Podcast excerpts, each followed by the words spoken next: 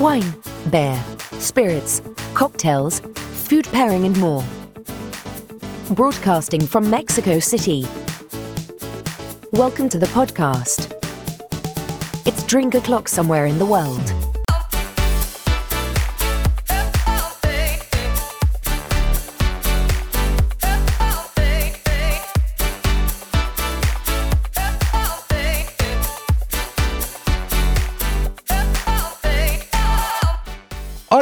Hola Drinkstars, hoy es jueves 9 de septiembre del 2021 y ya es hora de servirse un drink en alguna parte del mundo. Nos vamos de viaje a conocer la primera región vitivinícola del llamado Nuevo Mundo y que sorprendentemente está en nuestro país, el estado de Coahuila. Yo soy Ricardo Cortizo, bienvenidos sean, comenzamos.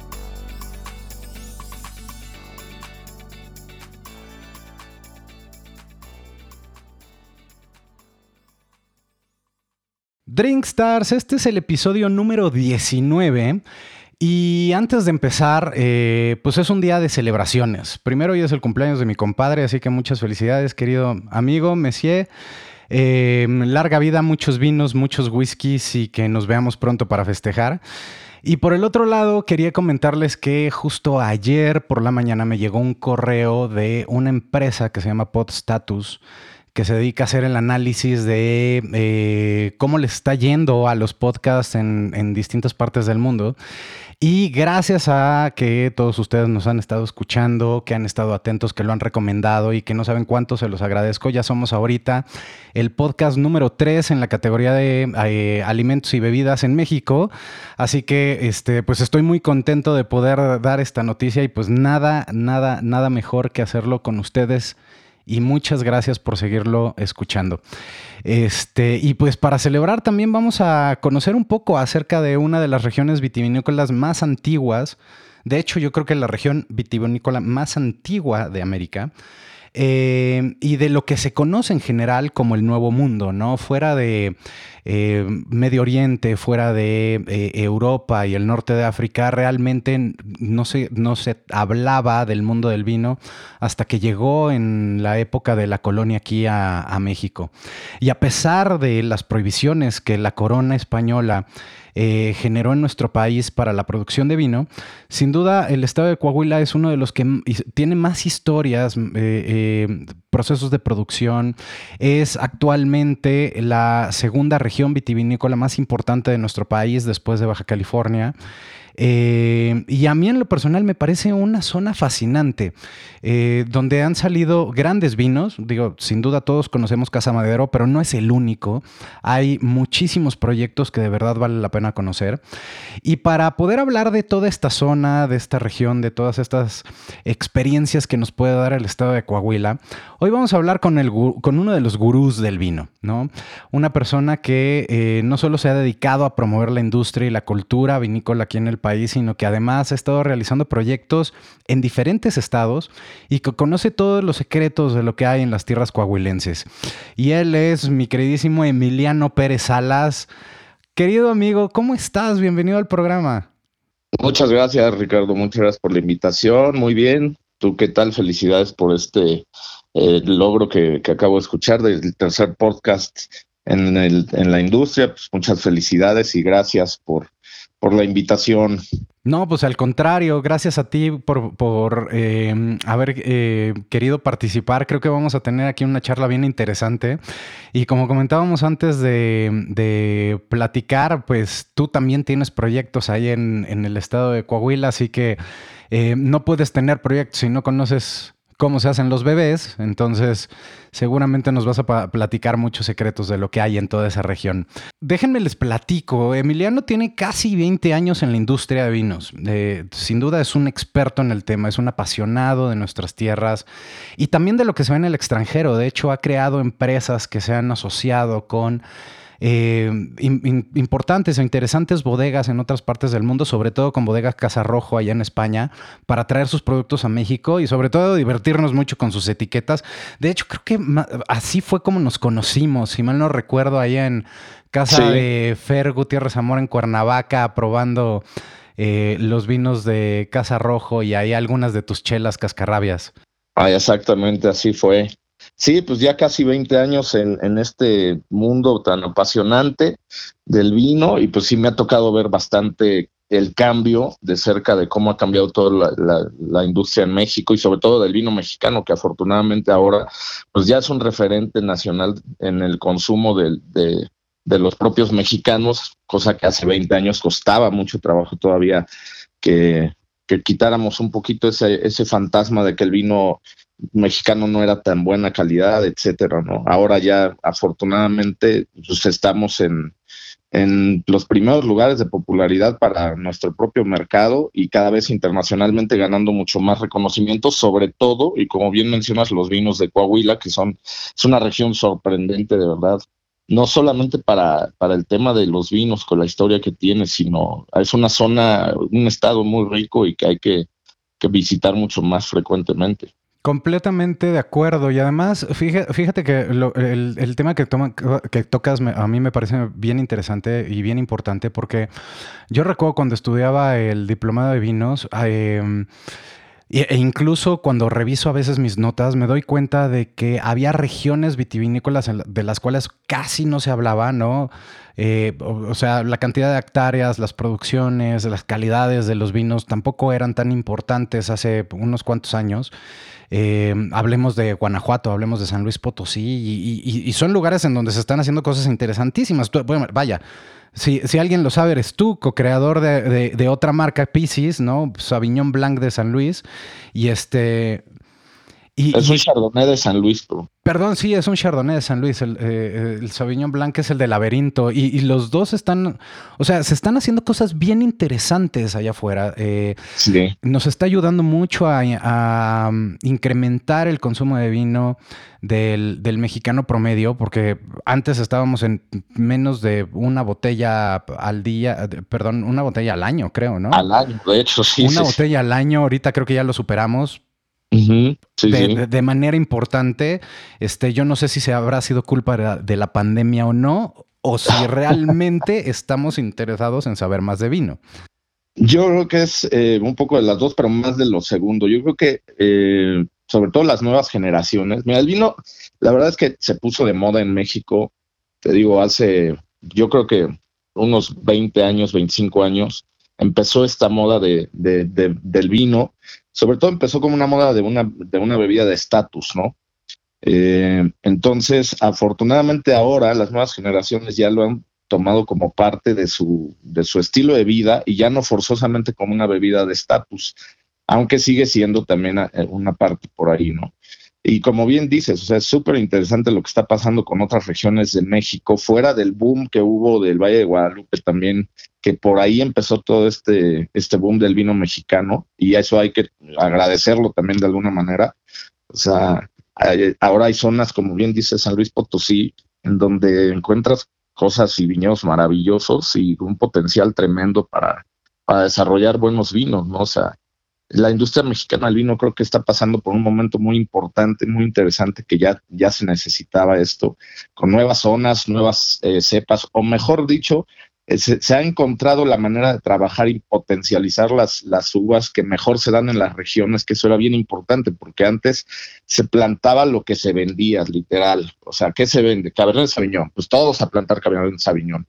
Luego viene un boom de la Nebbiolo y todo mundo a plantar Nebbiolo, ¿no? Entonces, ahora con, todos los estudios que ya se han hecho, porque las bodegas también se están aplicando mucho más en esa materia de agronomía y, otros temas más allá de lo comercial, se han contratado expertos internacionales para que nos asesoren y cada vez tenemos enólogos jóvenes internacionales o extranjeros eh, que, han entendido muy bien esta, esta parte de, la tierra y los, los diferentes climas que tenemos y por algo la calidad del vino mexicano también ha, ha estado mejorando abismalmente, o sea, ha cambiado muchísimo. De los primeros esfuerzos que se hicieron, eh, ahora sí se nota un cambio muy importante. Y en, esas en esos experimentos, ¿no? En, esa, en ese buscar el terruño adecuado para la uva adecuada, eh, A nosotros yo siento, eh, salvo lo que, em, lo que tú puedas comentarnos, pero yo siento que eh, lo que a otras regiones del mundo le ha sucedido en, en temas de cambio climático y de cómo les ha afectado probablemente en algunos casos de manera negativa, a nosotros nos ha ayudado muchísimo porque podemos extender mucho más esa franja del vino. Eh, y no quedamos nada más en el norte, ¿no? Eh, con, estados como Coahuila, como eh, Baja, California, Chihuahua, Sonora, que también están haciendo unas cosas impresionantemente buenas, pero también nos podemos empezar a ir al Bajío y encontrar muy buenas expresiones. Hace, hace no mucho en el, en el programa que tuvimos con eh, con Andrés Amor, eh, recuerdo que él nos comentaba que eh, le parecía que los mejores, que, una de las regiones que estaba haciendo de los mejores vinos blancos en el país era Querétaro. Y yo me quedé sorprendidísimo porque Querétaro, pues siempre lo asocias a la fiesta para los chilangos que quieren medio conocer un poco de vinos y de no encontrarse vinos no siempre de muy buena calidad. Eh, y ahora ya te estás encontrando cosas que grandes sommeliers y expertos como ustedes, eh, sin duda los están empezando a revalorar y a poner en, el lugar que realmente les está correspondiendo.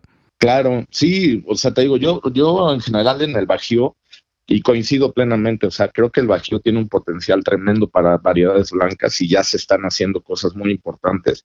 O sea, en el proyecto de Pisces lo creo que encontramos un, un viñedo increíble, con vides ya de 13, 14 años de Chardonnay, que pues, obviamente la antigüedad de la planta tiene que ver muchísimo con la calidad y todo. Como dices, cada Quintanilla está haciendo también blancos muy buenos. En Querétaro también me ha llevado muy buenas sorpresas. O sea, y creo que eso es importante que en México ya empecemos a hacerlo como en, el resto del mundo y sobre todo en el viejo continente, que las zonas específicamente para ciertas variedades, ¿no? O sea, ya no tener como de chile, mole y pozole en todos los viñedos, ¿no? Porque sí, todavía pasaba hace, hace pocos años. Entonces creo que eso es bien importante.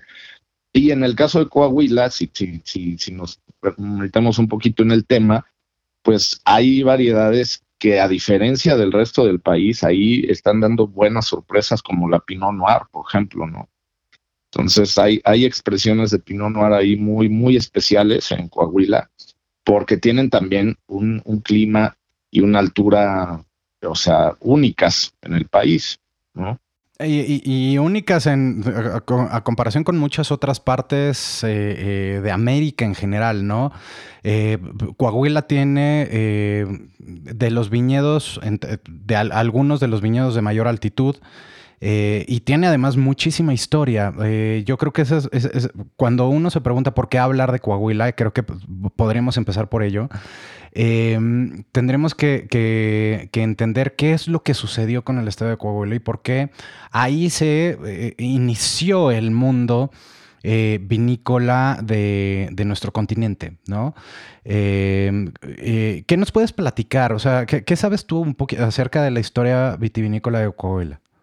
Bueno, mira, creo que todos estamos ya muy familiarizados con esta historia de Casa Madero, de la vinícola más antigua de América, etcétera, que obviamente fue la que puso en, el mapa a Coahuila en el, en el vino mexicano, ¿no? Porque estamos hablando de que desde el del 1597, el año 1597, que era la hacienda San Lorenzo, ¿no? Que ya después toma el nombre de Casa Madero cuando don Evaristo Madero en 1893 la compra.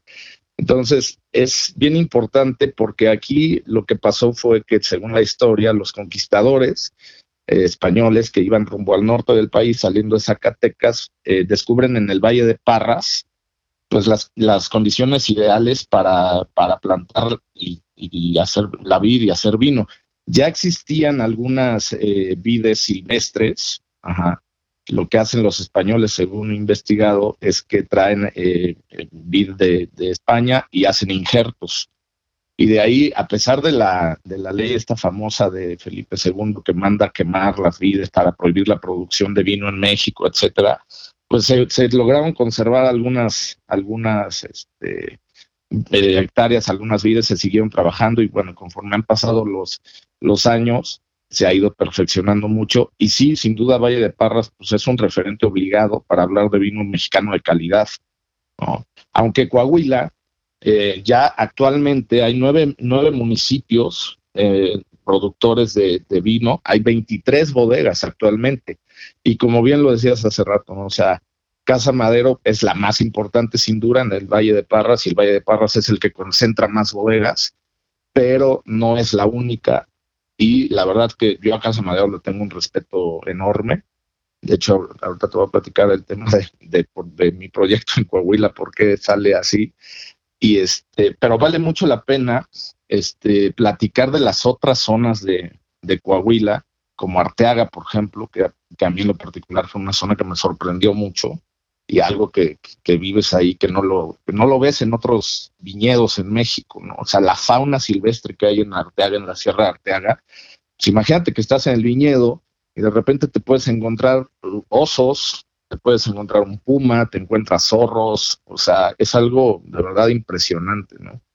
Entonces, ahora, eh, te digo, lo que han estado haciendo es plantar verdaderamente las variedades de uva que se dan mejor para esa altura, porque en Arteaga estamos hablando de 2.100 metros de, altura, que sí es de lo más alto del país. Entonces, hay uvas que necesitan, ese, eh, o, que se adaptan mejor a esa altura y que ya se está haciendo. Entonces, por eso se está desmarcando, creo yo, Coahuila eh, del resto de, de las zonas eh, y especializando. De hecho, se está trabajando ya para que Coahuila sea la primera denominación de origen de vino mexicana. Mira, justo, justo era, ese era uno de los temas que yo quería platicar más adelante, porque me parece que eso va a ser algo que le va a ayudar muchísimo a, la industria vinícola del país. O sea, yo siento que Baja California sigue experimentando, lo cual no está mal. Eh, eh, ya empieza a tener como su, su sus características, su propia eh, personalidad, eh, pero sigue habiendo demasiados experimentos, ¿no? Eh, mientras que te encuentras un lugar que, como Coahuila, que finalmente es un estado muy grande, ciertamente es un estado muy grande, pero no en todas las regiones se produce, ¿no? Estamos, estamos más bien como en la región sur, sureste del estado, en donde municipios y regiones como Parras, como Saltillo, como eh, eh, Ciénegas, perdón, como Piedras Negras, Cuatro están haciendo cosas bien, bien interesantes. Eh, ¿Por qué no nos platicas un poco de, de, ese terroir, de ese terruño? O sea, es, interesantísimo toda esta parte de la fauna y de la flora, de la altitud que tiene la región, pero el entender también em, el, tipo de climatología, el tipo de terrenos, eh, por qué se están dando ciertas uvas y cuáles son las uvas que, que, que, se dan mejor en esos terrenos, nos ayudaría a entender el por qué está creciendo tanto esta región vitivinícola mexicana.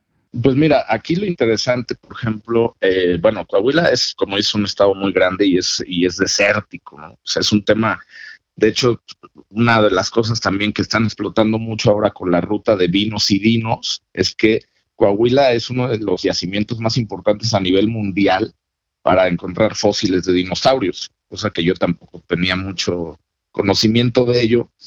Entonces, es, una, es un estado con mucha sierra o mucha montaña, ¿no? Eh, la altura, te digo, aquí estamos hablando, Parras está a 1500 metros eh, y la, la, parte más alta, eh, que sería Arteaga, son 2100 metros. Lo que lo hace, un clima este, mucho más fresco, hay que recordar que en cuanto más altitud tiene, tiene el viñedo, pues es temperaturas más frescas, ¿no? Este, aquí lo, que es muy importante es que tienen las estaciones del año muy marcadas en clima. O sea, ahí sí está súper marcado. Es un clima 100% continental, ¿no? O sea, del, libro de... Son... Exacto. O sea, de hecho, la única pista de nieve artificial en México está en Arteaga, Coahuila, para esquiar ahí. Entonces, ahí sí, es bien importante para la vid, para el ciclo de la vid, tener tanto la, la relación térmica, la diferencia térmica en el día y la noche, pero también durante todo el año y es algo que Coahuila tiene. O sea, eso, eso es una gran ventaja. Eh, los suelos, el suelo es suelo arcilloso, o sea, yo creo que más, lo que más también ayuda a, esta parte del, los vinos de Coahuila es un poco más, eh, creo, la, importancia del, clima, que está muy bien marcado. ¿no? Ahora, en, esta, en Parras realmente pues, es, eh, es un poco más paradisíaco, por así decirlo. El clima no es tan extremo como en el caso de Arteaga, porque incluso hace tres años, o dos, tres años, perdón, les pegó una helada que no tenían prevista, incluso ni el sistema meteorológico lo, había previsto, una helada que ni en 40 años había llegado y destruyó gran parte de, viñedos porque la planta no la pudo aguantar. Entonces, yo por eso siempre les digo que ellos sí son la viticultura al extremo, ¿no? Porque de repente puede pasar esto. Lo que hicieron ahora es empezar a plantar variedades como Riesling y todo esto de uvas blancas que, que aguantan mucho más temperaturas bajas, ¿no? Porque te digo, cuando plantes uvas nada más pensando en lo que se vaya a vender, pues evidentemente te puedes llevar estas, estas decepciones. Yo particularmente las uvas que veo que, o que, para mí están tomando mayor relevancia en la zona, eh, Malbec y Syrah sin duda están haciendo cosas muy importantes. Si no mal recuerdo, cuando se viene todo esta, este boom también de, vino de Casa Madero, creo que fue cuando ganaron el mejor vino en Bruselas con un Malbec, si no mal recuerdo. Sí, fue un Malbec, así es. Ahí empieza todo esto, y de verdad, o sea, la expresión de la, de la Malbec y de la Syrah en Coahuila a mí me gustan muchísimo. O sea, son, son, son variedades que se están dando muy bien. Eh, en cuanto a uvas blancas, te digo, obviamente tenemos ahí el Chardonnay que está también dándose muy bien y ahora se está empezando a hacer cosas importantes con, bueno, interesantes con Riesling, eh, algo también por ahí viene como de Gewürztraminer, o sea, entonces, y te mencionaba la Pinot Noir, que, que si alguien ha tenido la oportunidad de probar los Pinot Noir de ahí de, de Arteaga, la verdad es que se van a sorprender. O sea, no es la, típica expresión del Pinot Noir que estamos acostumbrados, pero es algo súper interesante lo que está pasando con los Pinot Noir de, de Coahuila. Cuéntenos cómo son esos Pinot Noir. Estos son, yo creo que eh, en, color de entrada son más intensos. O sea, sí es un color mucho más eh, intenso, más denso que los Pinot Noir que normalmente estamos eh, tomando, sobre todo obviamente pues, los franceses. En, en aromas, eh, este va mucho hacia la fruta negra, o sea, frutos negros maduros. Eh, algo obviamente, pues también tiene sus notas balsámicas, etcétera.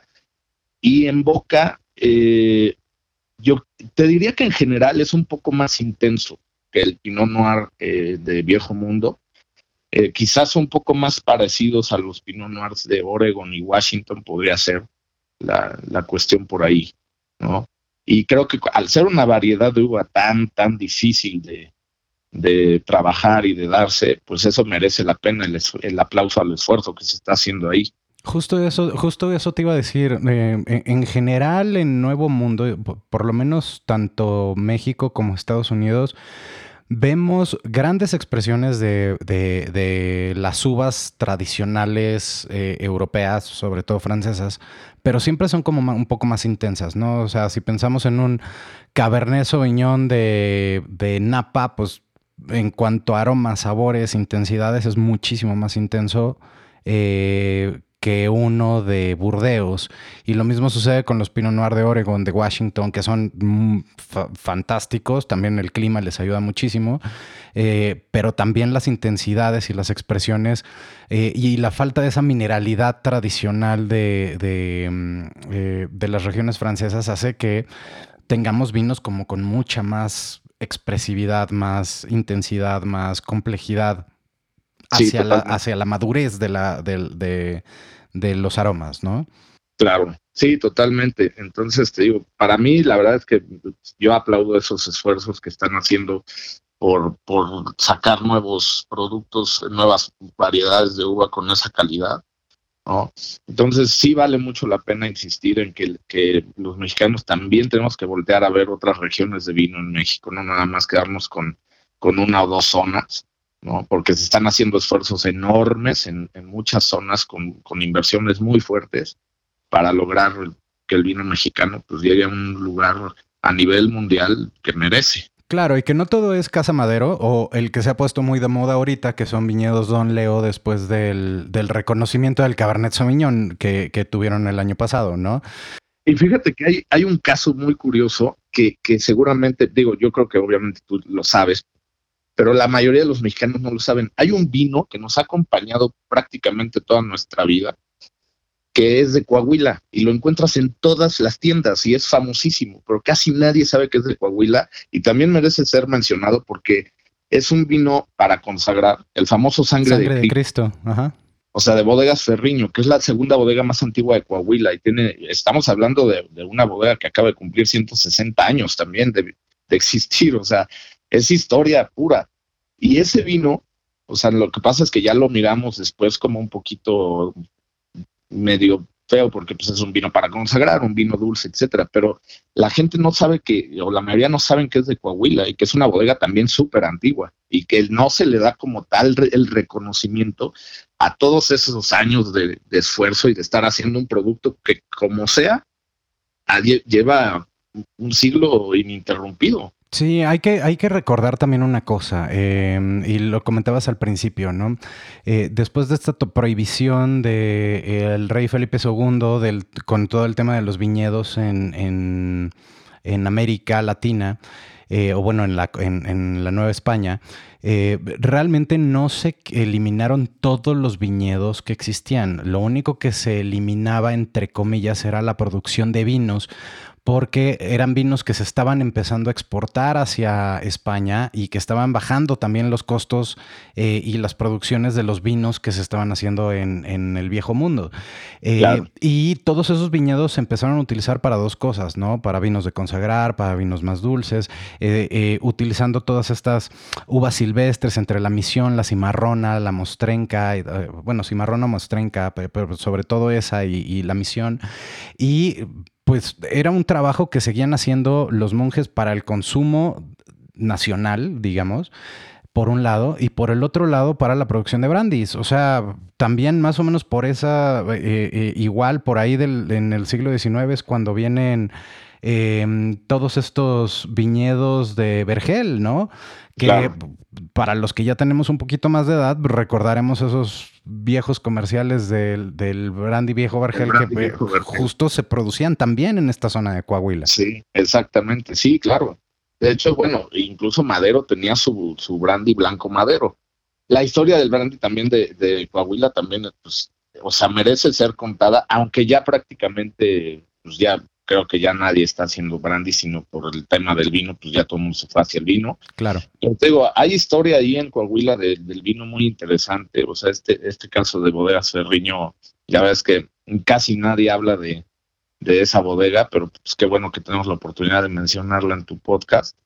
Y bueno, o sea, te digo, para mí Coahuila, sí lo he dicho ya desde hace algunos años, o sea, creo que sí se va a convertir en la zona más importante en producción de vino mexicano de calidad. Y, y, no, y no nada más Madero y Don Leo. O sea, creo que, por ejemplo, Rivera González está haciendo cosas bien interesantes eh, dentro de Parras. los cedros, justo te iba a decir, los cedros allá en la Arteaga también eh, tienen un vino rosado que a mí en lo personal me gusta muchísimo. Sí, sí, los bodegas del viento. O sea, si tú ves los últimos concursos internacionales, tanto nacionales y nacionales como el de Bruselas, los que más medallas sacan son los de Coahuila. O sea, en los últimos dos concursos, aunque no, aunque el gran oro y todo eso también puede caer de repente en alguna zona u otra, pero Coahuila es, el que está siempre con más medallas, ahora sí que en el medallero, ¿no? Entonces, esa es una señal muy clara y muy obvia de que las cosas que se están haciendo ahí pues son, son, se cuecen aparte, la verdad. O sea, yo creo, y, y la verdad, sin temor a equivocarme, te puedo decir que yo no he encontrado un vino en Coahuila que no me guste, cosa que sí me ha pasado en otras regiones.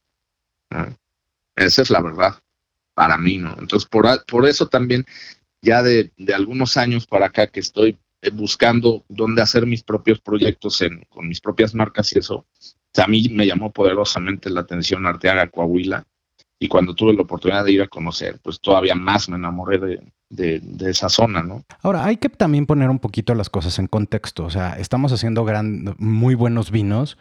Eh, no sé qué tan grandes en comparación con otras regiones. Es decir, eh, me voy, por ejemplo, un poquito con el tema de, Don Leo, y no es por minimizarlo, al contrario, nada más poner las cosas en su justa dimensión. Eh, el año pasado todo mundo, entienda, todo mundo buscaba el Cabernet Sauvignon de Don Leo porque había ganado el premio del mejor Cabernet Sauvignon del mundo. Y pues tú te haces la pregunta, bueno, ¿cómo le hicieron para hacer el mejor Cabernet Sauvignon del mundo? O, o sea, esa sería una pregunta. O la otra pregunta que me, parecería más lógica es, ¿contra qué vinos compitió? Claro, en el concurso. O sea, no creo que haya competido contra un Chateau Mouton Rothschild o una cosa por el estilo, ¿no? Sino que estaba dentro de una eh, eh, de un concurso en el que se estaban buscando ciertas eh, ciertos tipos de Cabernet que entraron al concurso, ciertos eh, vinos de Cabernet Sauvignon y sobre todos esos fue el que ganó. Claro, y supieron aprovechar perfectamente bien ese premio para, pues, o sea, lo pusieron, todo el mundo hablaba del, del Cabernet Sauvignon de Don Leo, como dice, sobre todo la gente, ¿sabes qué pasa? Que lo, que hay que rescatar de, de, este tipo de premios y que las bodegas lo, lo sepan utilizar y explotar es que acercan al consumidor no habitual de vino mexicano acercan a las bodegas, por lo menos se dan la oportunidad de decir, bueno, por curiosidad vamos a ver si sí es cierto, ¿no? O a qué sabe, etcétera. Eso por un lado yo lo veo muy positivo. Por otro lado coincido contigo, pues en qué condiciones eh, o en qué concurso fue, ya, ya si te metes más a detalle contra qué otros vinos compitió.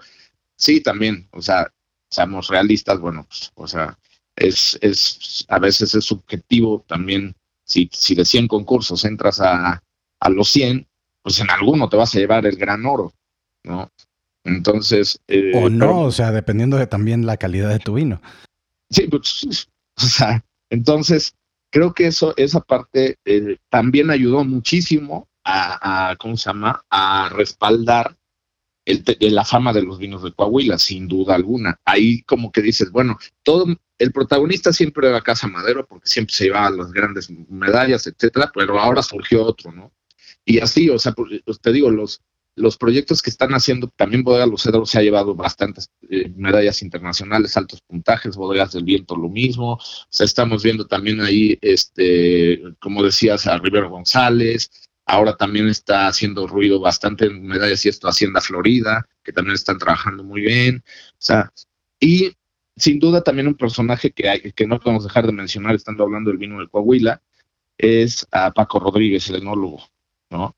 Que Paco Rodríguez es, una influencia muy grande y muy fuerte, obviamente porque es pues, enólogo de Casa Madero, pero además ha asesorado a, varias de las bodegas ahí y creo que eso también se le tiene que dar ese reconocimiento, aunque ya lo tiene obviamente en la industria, pero fuera de la industria también la gente que no está tan metida en eso, pues que sepa de, este nombre y de, Don Paco, ¿no?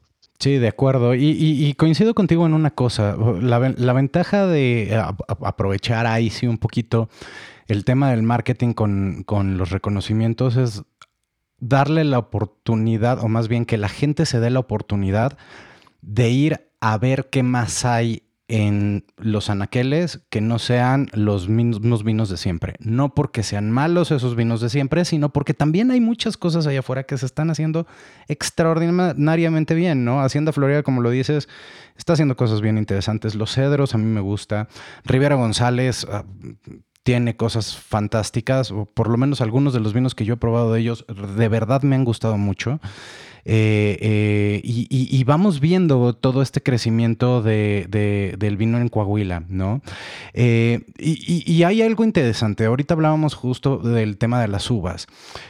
coincido. Bueno, yo en lo personal soy muy fan de la uva Shiraz, en todas sus expresiones, no importa si viene de, de Francia o si viene de Australia. Eh, de donde venga, creo que puedes, puedes encontrar muy buenos Shiraz y es una uva increíblemente expresiva y creo que se expresa muy bien también ahí en Coahuila. Eh, pero hay otras, comentabas de la Malbec, eh, la Cabernet Sauvignon. bueno, la Cabernet Sauvignon es un poco más universal, digamos, pero está encontrando un muy buen terruño también en, en, Coahuila para hacer buenos vinos. y, y si bien cada una de las uvas tiene como sus amantes y detractores. Y tiene quienes les gustan más esa expresión eh, casi 100% varietal. Eh, sin duda, creo que una de las cosas que, que vemos que son muy atractivas y muy agradables también en el mundo del vino son las mezclas, ¿no? Esa selección de las diferentes uvas, viendo cuál es la manera en la que se expresa cada una de ellas, eh, de qué manera se pueden apoyar entre ellas para hacer un mejor equipo y sacar buenas expresiones.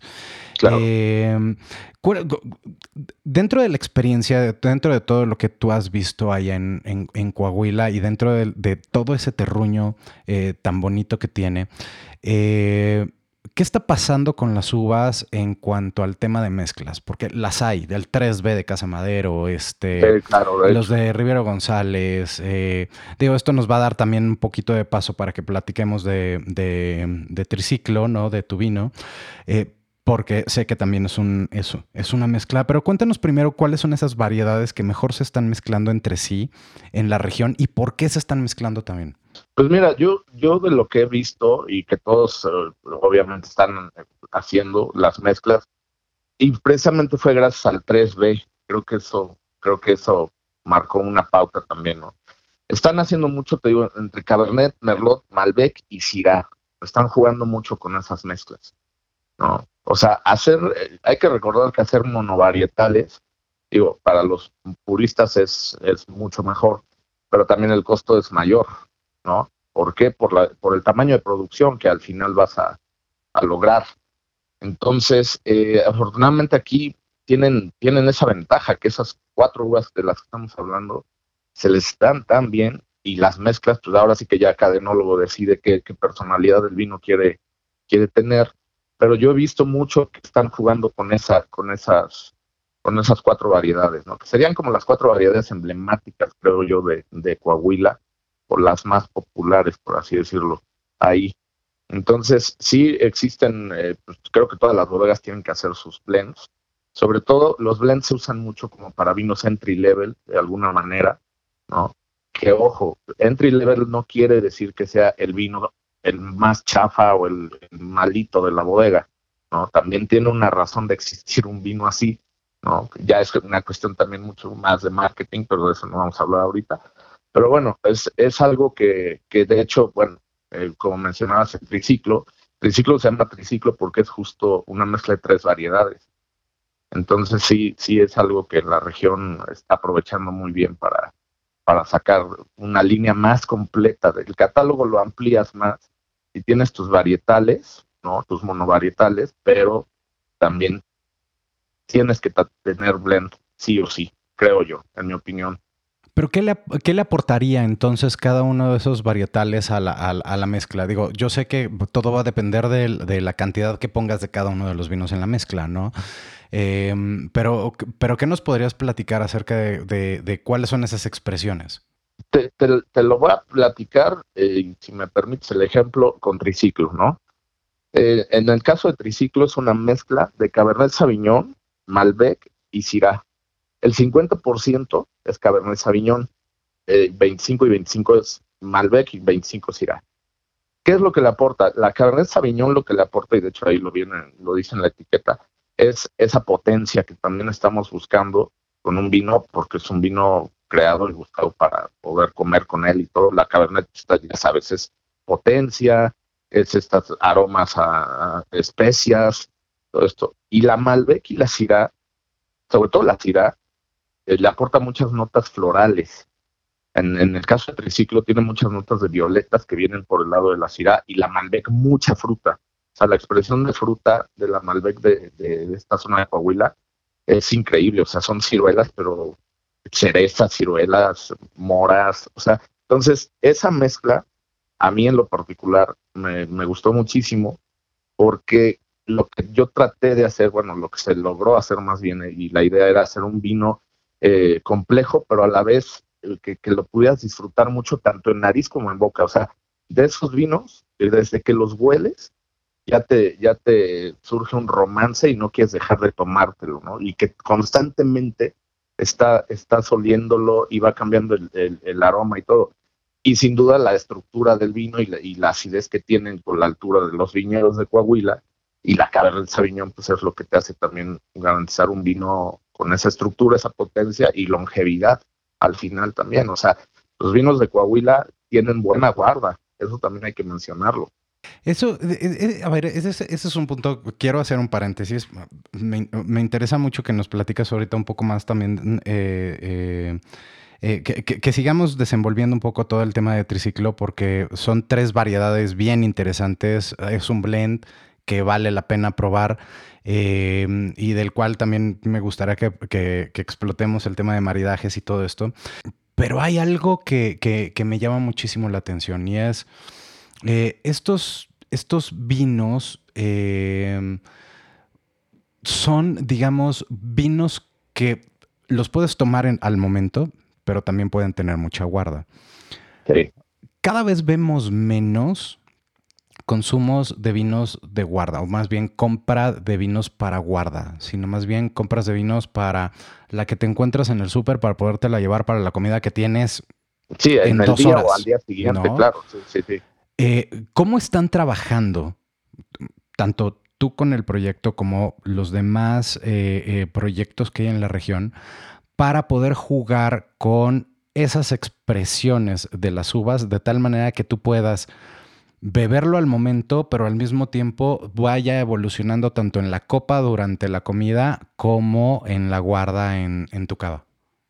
Bueno, aquí en el caso específico de, Triciclo y del enólogo que es José Trillo, que es un joven de origen español, muy joven, está bien chavo José, eh, él sí eh, me prohíbe sacar al mercado Triciclo hasta que no tiene una guarda en botella en la bodega, precisamente para que lo disfrutes, pero en el momento que debe de estar el vino ya bien amalgamado en, botella, ¿no? Y ahí sí ya es cuestión de técnica de, del enólogo eh, de cada bodega, pues saber, muchas veces la, por, por temas de la demanda comercial, o sea, sacas el vino porque pues ya no tienes y, y, ya llegó la nueva añada y entonces el mercado ya te lo está exigiendo y pues sale el vino y hay veces que bueno, a lo mejor no estaba en su punto óptimo de botella, ¿no? Aquí sí se cuida mucho ese tema y que igual me lo tiene así súper ultra prohibido. O sea, y eso la verdad es que al final se agradece porque ya cuando sacas el vino, pues es, es una verdadera sorpresa. Y cómo va evolucionando, la verdad es que mira, eh, en la de triciclo nada más llevo dos añadas hechas, las producciones han sido pequeñas, o sea, la primera añada fueron cinco mil botellas, la segunda fueron siete mil, y desgraciadamente ni siquiera me quedó, no, no me pude ni quedar una botella de la primera añada este, para ver la evolución de, de, cómo va a ir con los años, ¿no? No tengo duda porque tiene una estructura muy, muy buena en cuanto a taninos y todo esto, que, que sí va a evolucionar muy interesante el vino, ¿no? Pero sí es una cuestión totalmente ya de, de hacer caso al enólogo, que es el experto, y ahí es lo que, lo que yo hago con, con él, ¿no? Amigo, de, de, una vez te voy apartando dos para que en algún momento, que en cuanto tengas la siguiente añada, eh, podamos darles por aquí un regalo este, en el programa, ¿no? Y que, y que prueben y que conozcan lo que, lo que se está haciendo con Triciclo. Y este, y también para que yo lo pruebe, amigo, porque cada vez que te busco, pues, ya sea para Pisces, ya sea para Triciclo, nomás no encuentro vinos, caray. sí, no, no, no. Ahora también ya con, con Pisces pasó algo similar, que la producción fue pequeña y se vendió muy rápido, en cuestión de cuatro meses entonces imagínate. sí, hay, poquitas botellas por ahí todavía que, logro ver en algunas tiendas, pero son muy, muy poquitas las que tienen. Las que tienen. Pero qué bueno, eso quiere decir que está teniendo buen éxito y, me da muchísimo gusto eh, eh, por ti y por el proyecto, ¿no? Eh, y, hablando justo de, de, estas, de esta mezcla que tú tienes, este 50% de eh, Cabernet Sauvignon, 25 eh, de Malbec, 25 de Shiraz, pues te, permite jugar mucho con el tema de maridajes, ¿no? Te permite mucho jugar con distintos tipos de alimentos y con diferentes momentos del día. Eh, ya sea, me imagino, desde un muy buen corte de carne hasta una tabla de quesos como para arrancar una, una velada eh, eh, muy rica, muy a gusto y muy informal, ¿no? Cuéntanos un poco de los maridajes eh, que, que, a ti te parece que son los mejores que están quedando con triciclo. Pues mira, los maridajes, como bien dices, clásicos con cortes de carne y todo, pues sí, evidentemente. Yo me llevé una sorpresa muy buena. una vez maridamos triciclo con mole negro oaxaqueño y la verdad es que quedó increíble. O sea, eso me gustó, me gustó, o sea, me quedó en la memoria incluso, como de algo sorprendente.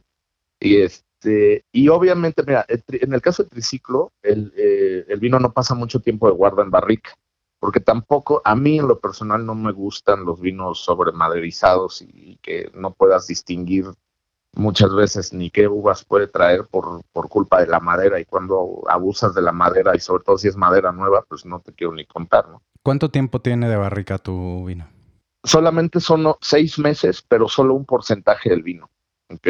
O sea, normalmente el blend de triciclo trae eh, mezcla de vino de una añada anterior y vino de la añada actual, por así decirlo, ¿no? Lo cual le da justamente más expresividad hacia todas estas notas florales, este, frutales. O sea, se hace un vino como mucho más fácil para el día a día. Sí, sí. O sea, pero, o sea, la gente, lo, lo lees en los comentarios ahí de la gente que lo ha tomado y lo sube en Vivino, cosas así. O sea, es un vino potente pero a la vez es muy amigable y como es el eslogan de la marca, o sea, triciclo es diversión, pero no es cosa de niños, ¿no?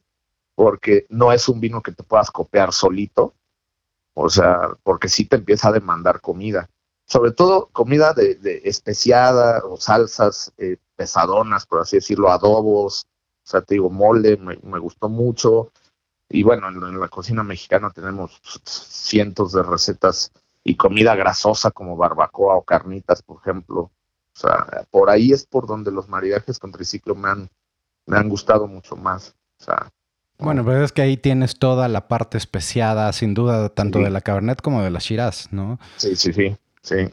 Qué rico. Sí. sí, la verdad ha ido, ha ido bastante bien en cuanto a... Es como, yo quería jugar en, en, esos dos mundos, ¿no? O sea, hacer un vino eh, que tanto los expertos te puedan decir que es un gran vino, como también los principiantes lo puedan disfrutar mucho. O sea, que no sea un vino que les cansa, que les aburre o que es muy pesado, porque también hay vinos que de repente te llegan a, cansar en boca, ¿no? O sea, que, que, pueden ser muy pesados, etcétera, y sobre todo cuando la gente está empezando, o sea, y, y pero para nada un vino ligero. O sea, entonces sí fue algo que, que, hicimos muy, muy especial en ese aspecto, ¿no? O sea, como es difícil estar en ambos mundos en, el, entre los consumidores, ¿no? O sea, porque hay gente, ya sabes, aquí en México todavía hay mucha gente que busca mucho el vino frutal, que dice, no, es que a mí me gustan los vinos muy frutales. Claro, pero también hay quien está buscando toda la potencia de tanto de la uva como de la barrica, ¿no? Totalmente. Yo lo veía en todos esos años que siempre he estado en ferias y trabajando con otras marcas y bodegas es, muy marcada la diferencia entre los, los clientes mexicanos, los consumidores de vino. Es el que está buscando la potencia y la madera y el quien está buscando la fruta. O sea, como que no hay medias, no hay, no hay, no hay algo en medio. Y más bien, como triciclo está justo pensado para estar ahí en medio. ¿no? Esa, es, esa es la idea original de, triciclo. Y, pues digo, aprovechando la, historia de cómo surge triciclo, es por precisamente el famoso 3B de Casa Madero, o sea, que se volvió un vino impresionantemente bien vendido en México. O sea, creo que yo no sé si sea el vino más vendido en México, yo creo que sí. Y la forma en que se hizo viral entre los consumidores fue impresionante, porque ese es el vino que te buscan tanto los que saben como los que no saben. Sí, te lo busca todo el mundo. Todo, el mundo lo busca, exacto. Entonces, yo estaba pensando, yo decía, bueno, es que si ya la gente está aceptando tanto la, mezcla de tres uvas, pues quiero hacer una marca y pensaba y pensaba en nombres y nombres y nombres y, no es fácil registrar una marca en, en México, perdón, porque pues, la, clase para registrar marcas en, en, México, para la gente que no lo sepa y que quiera emprender y registrar su marca, es la misma clase en donde se registran los tequilas, mezcales, sotoles, bacanoras y todas las bebidas alcohólicas excepto cerveza. Entonces, para encontrar un nombre que esté libre, de entrada ya tienes ahí un reto bastante fuerte, ¿no?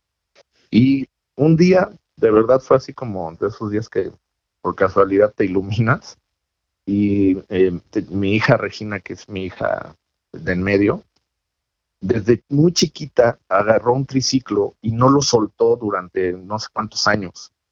Y te juro que estando yo así volteé, vi el triciclo ya abandonado y ahí fue cuando ya dije, pues triciclo. Y son pues, tres variedades, o sea, y te digo, la analogía de las uvas con las ruedas del triciclo, que la Cabernet Sauvignon es la que aporta la, la, potencia, porque cuando tú te subes a un triciclo, pues tú, tú imprimes la potencia con tus piernas en la rueda delantera del triciclo, ¿no? Depende qué tan rápido quieras ir. Y así, así fue como surgió y afortunadamente la marca fue muy bien aceptada, este, porque también el vino, pues evidentemente tiene muy buena calidad. Y bueno, pues, por eso también se, se, afortunadamente se vende bastante bien, ¿no? Me gusta, me gusta la historia, porque además siempre hay un poquito de nuestra historia cuando estamos eh, eh, buscando un nombre para algo creativo, ¿no? O sea, se llame como se llame, eh, sea una empresa, un negocio, un, un, un vino, un podcast, siempre hay algo, algo de nosotros detrás de ello. Este, y está padre, está padre. Qué bueno. Sí, sí, sí.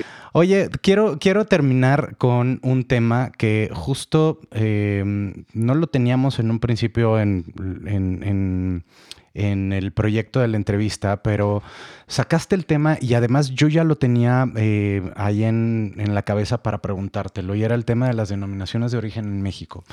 Eh, a lo largo del tiempo y tratando de analizar un poquito cómo veo el, el mundo del vino mexicano, creo que todavía estamos experimentando mucho, ¿no? Estamos eh, eh, buscando cuáles son las mejores regiones para las mejores uvas. Ya nos, afortunadamente ya se empieza, eh, digamos, todo el, el mundo enológico a definir cuáles son las mejores áreas para ciertos perfiles o para ciertas personalidades y ya no estás empezando a sembrar uvas para ver cuál es la que pega y cuál es la que cuál es la que te gusta, no, sino ya, ya, ya, empezamos a sectorizar un poquito. Sin embargo, cuando hablamos de eh, la búsqueda de denominaciones de origen, ya estamos hablando de algo mucho, mucho más complejo, ¿no? En el cual ya debes de tener reglas muy bien establecidas, en las cuales debes de tener también consejos reguladores que tengan que estar Sí al pendiente de cada una de las partes del proceso de producción, que se cuiden los rendimientos, que se cuide la calidad, que se cuiden todo, todo lo que está alrededor para que entonces podamos ver eh, eh, vinos de muy alta calidad y, o por lo menos que vayan cumpliendo con todos esos eh, elementos que pide una denominación de origen. Eh, cuando me comentabas al principio que eh, Coahuila ya está buscando convertirse en la primera región con denominación de origen en México, me llamó la atención. Entiendo el tema, ¿no? Eh, me parecería lógico en, comprendiendo que ya es una región que está muy establecida, que tiene muchísimos años entendiendo su terroir, entendiendo su climatología, entendiendo su proceso de producción de los vinos y que les da una ventaja comparativa por sobre Baja California, particularmente, que sigue siendo la, principal zona productora del país, pero que todavía no tiene asentada esa personalidad. Em, ¿Qué nos puedes platicar acerca de esto que tú estás viendo? Em, ¿Qué es lo que han platicado dentro de eh, la industria y sobre todo en la industria vinícola en la región? ¿Y ¿Cuál es el proyecto? ¿Cómo están preparándose y trabajándose para, crear esa denominación de origen? Pues mira, creo que lo más importante para, para lograr una denominación de origen en México y la ventaja que tienen los de Coahuila ahorita es que a pesar de que es un estado muy grande y que, que, se está produciendo mucho vino, todavía son pocas bodegas y todavía se pueden poner de acuerdo en las reglas que quieren jugar que esa es la parte medular de una denominación de origen. O sea, porque todos van a tener que acatar las mismas reglas, etcétera, ¿no? A diferencia de otras zonas como Baja California, que es mucho más grande y mucho más bodegas, y también, ¿por qué no decirlo?, entra el juego de, de los egos particulares de cada marca, cada bodega. Aquí están mucho más organizados porque yo la diferencia la veo en que están más unidos y se están poniendo de acuerdo mucho más rápido en todo creo que por eso están eh, avanzando bastante rápido en, esto, aparte de, como bien dices, pues que tienen muy entendida ya la zona, ¿no? Y creo que esa, esa, es la principal eh, ventaja que yo les veo. O sea, que son, estamos hablando de 23 bodegas, o estás hablando de 23 dueños que es mucho más fácil poner de acuerdo a 23 personas que poner de acuerdo a 100. ¿Estás de acuerdo? Entonces, eh, eso, más la calidad indiscutible de los vinos, porque para lograr una denominación de origen, pues no solamente es porque estás haciendo algo en, en una región determinada y ya, totalmente va de la mano de la calidad. Y como te decía al principio, o sea, yo no he encontrado un vino en Coahuila que tenga, es más, te lo puedo decir así, yo no he encontrado un vino en Coahuila que tenga defecto. O sea, trabajan mucho en la calidad, mucho, son muy, muy exigentes en, cuanto a la calidad. Entonces, creo que eso, eso, eso, es lo que los va a hacer que sí logren la, la denominación de origen, la organización que tienen, la unión que tienen y que se están poniendo de acuerdo muy rápido ¿no? y trabajan obviamente están trabajando de la mano con el gobierno para, lograr esto. Y sin duda va a ser muy bueno para el referente del vino mexicano a nivel internacional. Sí, claro, en ese momento va, a ser un boom y todo el mundo va, van a empezar a, voltear los ojos a México porque pues, tampoco es que se estén creando denominaciones de origen cada ratito, ¿no? No, y ya tenemos una que nos ayuda a nivel mundial que es el tequila. Claro, sí, tequila y mezcal. En la zona, bueno, ya hay varias, pero sí. Sí, en la zona bien importante que están explotando ya también, lo que te comentaba de la ruta de vinos y dinos que le pusieron, ¿no? Cada bodega tiene un, reconstruyó un, fósil de, un dinosaurio y todo. Y es bien interesante porque yo, que yo sepa, no hay otra región en el mundo de vinos, obvio, que tú puedas este, estar en, en un suelo eh, con, fósiles y que, que tengas la historia de los dinosaurios a la vez del vino. O sea, creo que es algo que también eso les está funcionando muy bien y lo puede volver sin duda un atractivo turístico muy importante, ¿no? Que ya lo están haciendo, te digo, y, eso me, gusta porque también es, el chiste es desmarcarse, o sea, hacer las cosas diferentes y hacerlas bien, pero hacerlas diferentes. Sí, tener, y tener una historia que contar, ¿no? Digo, porque también encuentras fósiles en el, en el de, de, de Chablis, por ejemplo, ¿no? O sea, tienes restos fósiles, pero son pequeños restos fósiles que provienen de, de, de, cuando había mar en esa región de Francia. como conchitas y cosas de Claro, claro, claro. Y que les dan también toda esa mineralidad, ese sabor a los vinos de allá. Pero, pero ciertamente no es lo mismo que tener toda una historia, este, ¿cómo se llama? Como la de toda esa región. De hecho, o sea, yo no sabía que, que en Coahuila hay una especie de dinosaurio que, que, es endémica de Coahuila, que es el coahuilensis, no recuerdo el nombre científico. Yo no tenía idea. O sea, toda esa historia de, los mamuts y de todos los dinosaurios que, se encuentran. O sea, en Coahuila, literal, en Saltillo escarban y a cada rato sacan fósiles de dinosaurio. Entonces, está muy padre, muy entretenida la historia. Súmale eso a, la calidad de los vinos, a la historia de la antigüedad de la zona produciendo vinos y además a la fauna y a los paisajes que tienen las sierras. Pues la verdad es que tienen un lugar que, que merece mucho la pena que siga, que siga creciendo en cuanto a vinos y en cuanto a producción, obviamente, y calidad. O sea, de verdad, sí, sí hay que invitar mucho a la gente a que, a que visite la zona y se van a sorprender. Y a que consuma sus vinos. si no pueden visitar la zona y, y, ahorita con pandemia también ha sido un poco complicado, pero que pero que busquen vinos de Coahuila, que, les den la oportunidad, se van a encontrar grandes sorpresas. Creo que ahorita hemos hablado de varias bodegas, incluyendo tu vino, eh, pero tu vino creo que va a ser difícil que lo encuentren. Eh, pero pero hay, hay, hay varios, ¿no? O sea, hay, eh, platicábamos de Cuatro Ángeles, Los Cedros en Arteaga, Cuatro Ángeles en, en, en, Parras. Eh, ¿cómo se llama? Riviero González. O sea, hay muchas bodegas que están haciendo cosas bien interesantes y que sí vale la pena probar y conocer porque son, son buenos referentes, buenos exponentes de un muy buen vino mexicano. Ahora, nada más una última pregunta ahorita que hablamos del tema de la denominación de origen. Lo decíamos bien, hacer una denominación de origen no es de enchilame otra, no, no se hacen denominaciones de origen de la noche a la mañana. ¿Tú cuánto tiempo o de acuerdo a lo que han platicado en, la región y con los productores, ¿cuánto tiempo creen que les pueda llegar a tomar tener esa primera denominación de origen Coahuila, que me imagino que va a ser de Coahuila, pero esa primera denominación de origen del vino mexicano? Mira, la verdad en cuestión de tiempo no te sabría decir. Yo personalmente no estoy tan involucrado en todo ese, ese proceso, tengo un conocido que está llevando directamente ese tema, y pero te puedo averiguar el dato y pasártelo porque no sé cuánto tiempo estén estimando que les pueda llevar este, este proceso.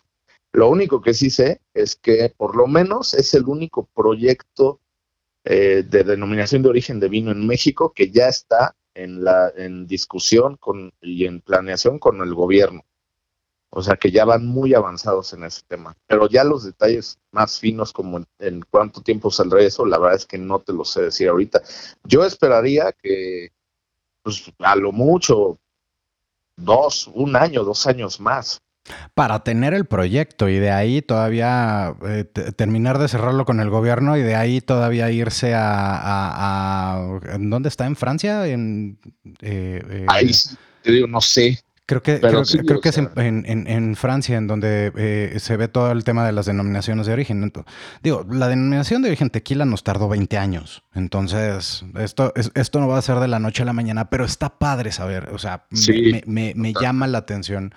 Es un tema que desde que arranqué el podcast he querido tocarlo y, seguramente lo estaré tocando con varias personas que sean eh, eh, expertas como tú en, en los temas de vinos aquí en el país para ver de qué manera empezamos a poner ese tema de discusión, eh, no nada más en boca de eh, la industria, sino también de todos los demás y que estemos atentos a lo que se está haciendo para saber que en la búsqueda de mejor calidad y en la búsqueda de mejores vinos, estamos eh, em, ya buscando tener las primeras denominaciones de origen del vino, ¿no? Del vino mexicano.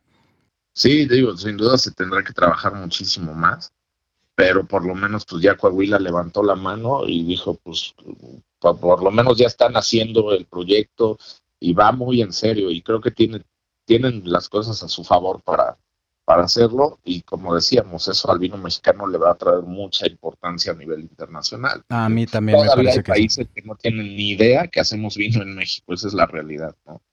Sí, sí, sí, de acuerdo. Pero me parece que sí, eso nos va, nos va a traer cosas bien interesantes. Y pues la mejor manera también de, de, apoyar a que esa región tenga, eh, mantenga esa calidad y tenga eh, eh, y logre esos objetivos es pues el consumo, ¿no? El, el, que la gente lo busque, lo disfrute, lo aprecie y pues los invitamos a todos a estar al pendiente de lo que se está haciendo en Coahuila y de estar al pendiente, de las redes de Emilio para que nos vaya platicando cuando salgan las siguientes añadas de esos vinos que está haciendo por allá.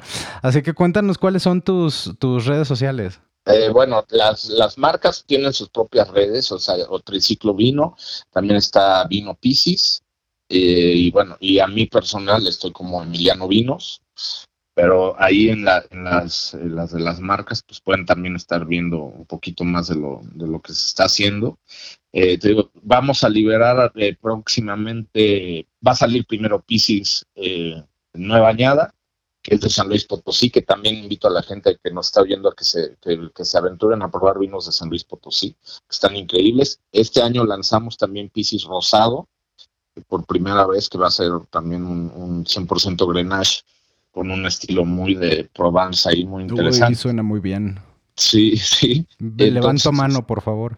Sí, no, ahí ya, ya, eso, eso va a salir antes que la nueva añada de triciclo, o sea, iríamos primero sobre Pisces, que también nos, nos ha dado mucha satisfacción el, este, este nuevo bebé y esta nueva zona. O sea, te digo también, invitar a la gente a que consuman vino mexicano de todas las regiones que puedan y ya que después hagan su propio juicio, y, pero sí, catas comparativas, es una divertido además, eh, digo, es un ejercicio además de muy divertido, eh, muy, muy importante hacerlo porque te das cuenta de verdad de la diferencia que es bastante entre las mismas zonas de México. O sea, si tú agarras y haces una cata Absolutamente. de Baja California, eh, Coahuila, San Luis Potosí y Aguascalientes, te vas a dar cuenta que estás, en misma agua y estás hablando de cosas totalmente diferentes. Absolutamente, absolutamente. Pues vamos, vamos a. Yo voy a estar atentísimo, este, y te voy a, te voy a presionar ahora desde el inicio. Este, ya, ya vi por ahí las historias de cuando estaban este, preparando ya la, la añada 2021.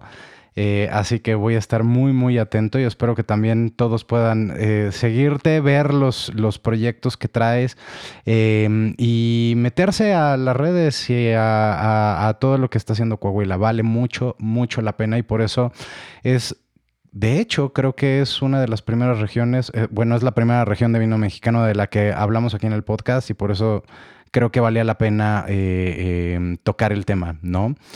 Eh, mi querido Emiliano, ¿quieres agregar algo más a este episodio? No, pues solo agradecerte, Ricardo, la invitación y pues que de verdad, o sea, que la gente siga consumiendo el vino mexicano y que, y que apuesten por nuevas zonas. Eso sería lo más importante, creo. Sin duda, pues vamos a hacerlo todos y este y por lo pronto espero de nuevo verte muy muy, pronto. Eh, afortunadamente después de tanto tiempo de pandemia, últimamente nos hemos encontrado bastante seguido, así que eh, espero que se repita y que podamos seguir platicando y disfrutando de buenos vinos, querido amigo. Sin duda, amigo, pues que así sea. Te, agradezco muchísimo de nuevo y te mando un muy muy fuerte abrazo. Gracias a ti, Richard. Un abrazo de vuelta. Bien, y llegamos al final de este episodio. Y solo me resta agradecerle a Emiliano Pérez Salas desde la Ciudad de México por haber participado y a todos ustedes que llegaron al final de esta transmisión. Pueden escuchar este y todos los demás episodios que hemos eh, transmitido al suscribirse en su plataforma de podcast favorita y déjenos sus comentarios. Nos escuchamos la próxima semana. Hasta entonces. This podcast has reached its end. But still it's drink o'clock somewhere in the world. Subscribe and leave your comments. We'll be glad to hear from you. Let's be in touch in our next episode. Enjoy your weekend.